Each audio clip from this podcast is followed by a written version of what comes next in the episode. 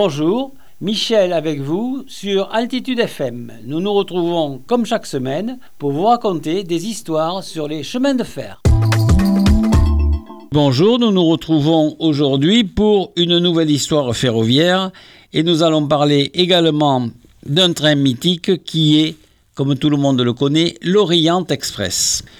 L'Orient Express est un train de luxe créé par la Compagnie internationale des wagons-lits qui, depuis 1883, assure la liaison entre Paris, Vienne, ainsi que Venise à partir de 1919 et Istanbul, anciennement Constantinople, desservant plusieurs capitales de nations européennes. Dans les années 1920, avec des artistes décorateurs comme Prou ou bien René Lalique, le style Orient Express atteignit son apogée.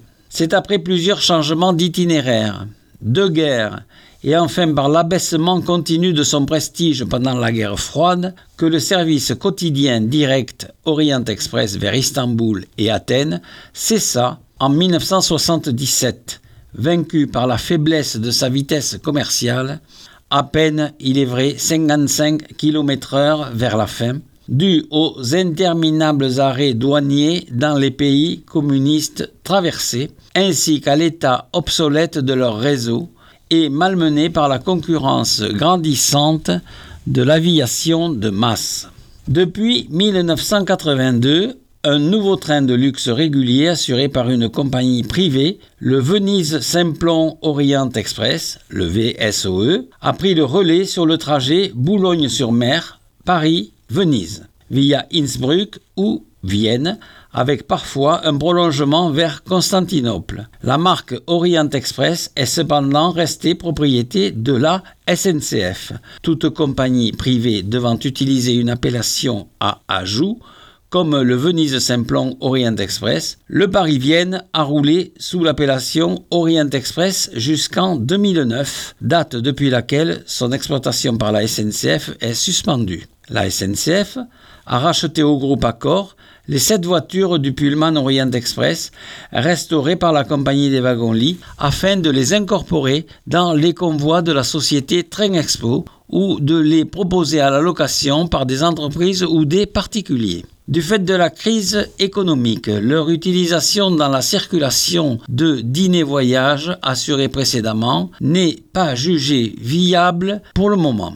C'est une partie de ces voitures d'époque qui est parquée en 2014 le long de l'Institut du monde arabe dans le cadre de l'exposition. Il était une fois l'Orient Express. Lors d'un voyage de plusieurs mois aux États-Unis en 1867, l'ingénieur belge Georges Nagelmakers découvre les sleeping cars wagon-lit conçus par l'industriel américain George Pullman. Si ces trains sont bien plus avancés technologiquement que ceux européens, ils s'avèrent plutôt inconfortables, selon l'avis même de la clientèle. À l'opposé, Nagelmakers observe les luxueux aménagements des paquebots transatlantiques. Dès lors, il revient en Europe avec l'idée de créer des trains de nuit de luxe à destination d'une clientèle aisée et publie son projet quelques années plus tard dans le livre Projet d'installation de wagons-lits sur les chemins de fer du continent. Mais le franchissement des frontières pose à la fois des difficultés techniques, les normes ferroviaires varient selon les pays, et diplomatiques, des tensions existent entre les États le Belge entame de nombreuses négociations qui se trouvent interrompues par la guerre franco-allemande de 1870. Georges Nagelmakers fonde en octobre 1872 la société Georges Nagelmakers et compagnie avec le soutien du roi des Belges Léopold II. Grâce à des conventions signées avec les compagnies ferroviaires nationales, il parvient à accrocher ses premiers wagons-lits au train circulant entre Paris, en France bien sûr, et Vienne en Autriche, puis entre Paris et Berlin en Allemagne. Mais l'entreprise connaît des difficultés financières et les banques se retirent.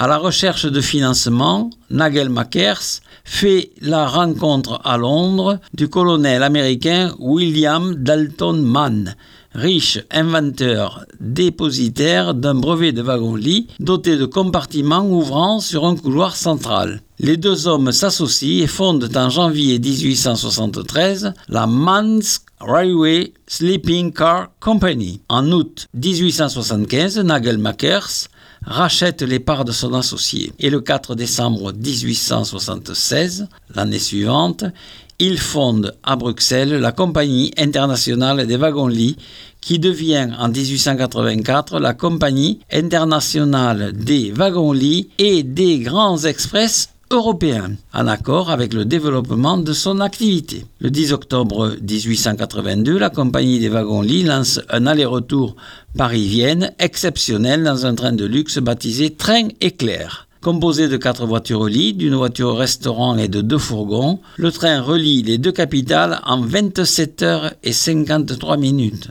Je ne sais pas si on peut dire que c'est un record. C'est la première fois que la compagnie affrète son propre train.